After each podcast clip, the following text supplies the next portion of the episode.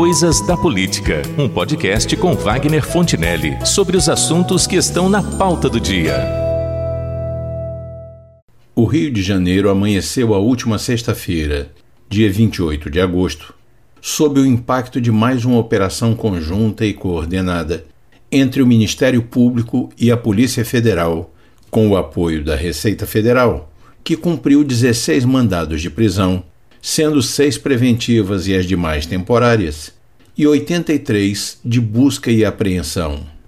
Tais mandados, que foram cumpridos inclusive no Palácio das Laranjeiras, no Palácio da Guanabara, na residência do vice-governador e na Alerge, também se estenderam a outros estados, como Espírito Santo, São Paulo, Minas Gerais, Alagoas, Sergipe e no Distrito Federal, além de um endereço no Uruguai, onde estaria um dos investigados, cuja prisão preventiva foi decretada. Assim como também foi decretada a prisão preventiva do presidente do PSC, partido ao qual pertencem o governador e vice-governador, pastor Everaldo Pereira e seus dois filhos. A operação foi batizada de Tris in idem, numa referência à expressão jurídica nebis in idem, que corresponderia a algo como não repetir igualmente. Só que neste caso, o termo bis, que significa duas vezes, foi substituído por tris para aludir a algo que já aconteceu três vezes no estado. Porque o Witzel seria o terceiro governador do Rio de Janeiro a usar um sistema de corrupção que já serviu aos ex-governadores Sérgio Cabral e Pezão. Deflagrada por uma decisão monocrática do ministro Benedito Gonçalves do Superior Tribunal de Justiça, esta operação é um desdobramento de outra, a Operação Placebo, que investiga atos de corrupção em contratos públicos do governo do Rio de Janeiro e que, entre outras providências, determinou o afastamento do governador Wilson Witzel do cargo pelo prazo de 180 dias. Ocorre que o vice-governador Cláudio Castro, que já assumiu o posto, assim como o presidente da Assembleia Legislativa, André Ceciliano, que é o terceiro na linha sucessória do governo estadual, também são alvos da mesma investigação. Tanto é que, em relação a eles, também foram expedidas ordens de busca e apreensão, na residência do primeiro e no gabinete de trabalho do segundo. O mesmo que aconteceu, aliás, em relação ao escritório da primeira-dama Helena Witzel, igualmente investigada, sob a suspeita de estar lavando o dinheiro da propina que supostamente seu marido estaria recebendo de empresários, fornecedores de bens ou serviços ao Estado. As investigações indicam que, pelo menos, parte dessa propina, algo como 270 milhões de reais, desviados dos recursos emergenciais para o enfrentamento da pandemia do novo coronavírus teria sido paga através do escritório de advocacia da mulher do governador. E vale observar a este respeito que a Helena Witzel tem um pequeno escritório que, segundo os termos da denúncia, foi reativado para justificar o recebimento desses valores tão elevados. O governador do Rio de Janeiro, como é da praxe, sempre que algum figurão é apanhado num desvio de conduta ou pela prática de crime, nega tudo e se diz vítima de uma perseguição política, mas desenvolve na argumentação em busca dessa tese um raciocínio tão raso quanto inconsistente. Diz que não existem provas contra ele, questiona a seriedade dos propósitos da Procuradora Federal Lindor Araújo, que está incumbida do caso, alegando que a mesma tem relações com a família Bolsonaro. Aliás, também sugere que os Bolsonaro teriam interesse no seu afastamento do comando do governo fluminense, porque, segundo suas palavras, o presidente quer o Rio de Janeiro, que é o domicílio eleitoral dele. É provável que sim, mas uma coisa não está necessariamente atrelada à outra.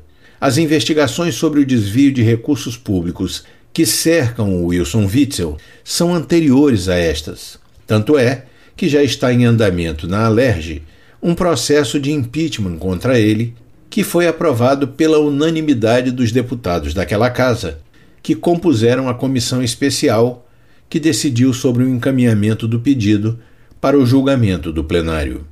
É claro que, afastado o governador do seu cargo, o presidente da República resolveria dois dos seus problemas. Por enquanto, o da indicação do próximo Procurador-Geral do Estado, prevista para ocorrer em dezembro deste ano, a quem caberá dar prosseguimento ao processo contra o ex-deputado estadual Flávio Bolsonaro pelo conhecido esquema da rachadinha na Alerj. E em 2022, o da já declarada participação do Witzel na disputa pela presidência, que não chegaria a pôr em risco, mas seria um incômodo a mais na tentativa de reeleição do Bolsonaro. Mas não é por isto que a Operação Tris Idem o afastou do cargo.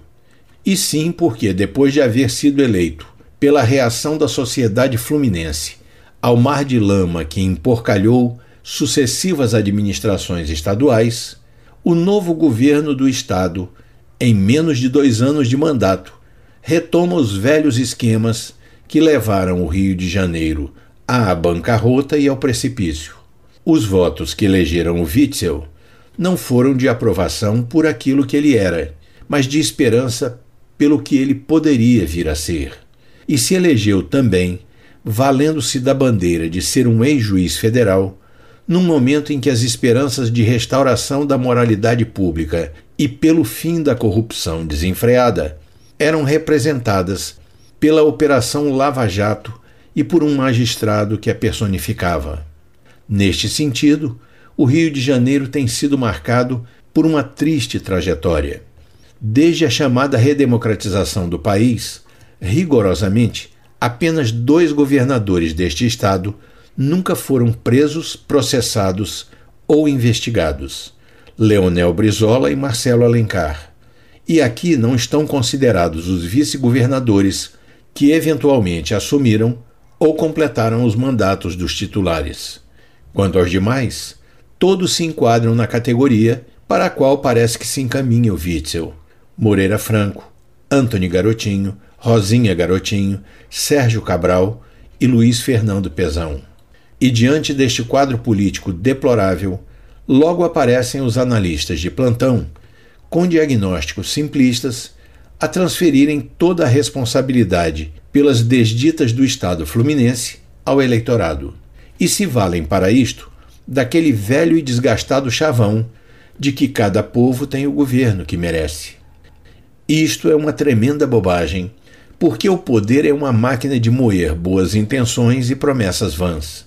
Pois, com exceção dos eleitores fanáticos e desmentalizados que apostam na lógica imbecil do rouba mais faz, ou trocam votos pela promessa de vantagens pessoais, o fato é que o cardápio de candidaturas a cada eleição está cada vez pior. Assim, os eleitores medianamente informados e conscientes do significado de um voto ou apelam para aquela lamentável regra de escolher os ruins em lugar dos péssimos, que é como muitos fazem, ou apostam em nomes e caras novas na política que possam representar alguma esperança de renovação na atividade e na gestão pública. Mas às vezes tem surpresas desagradáveis, como estamos vendo agora. É o que temos para hoje.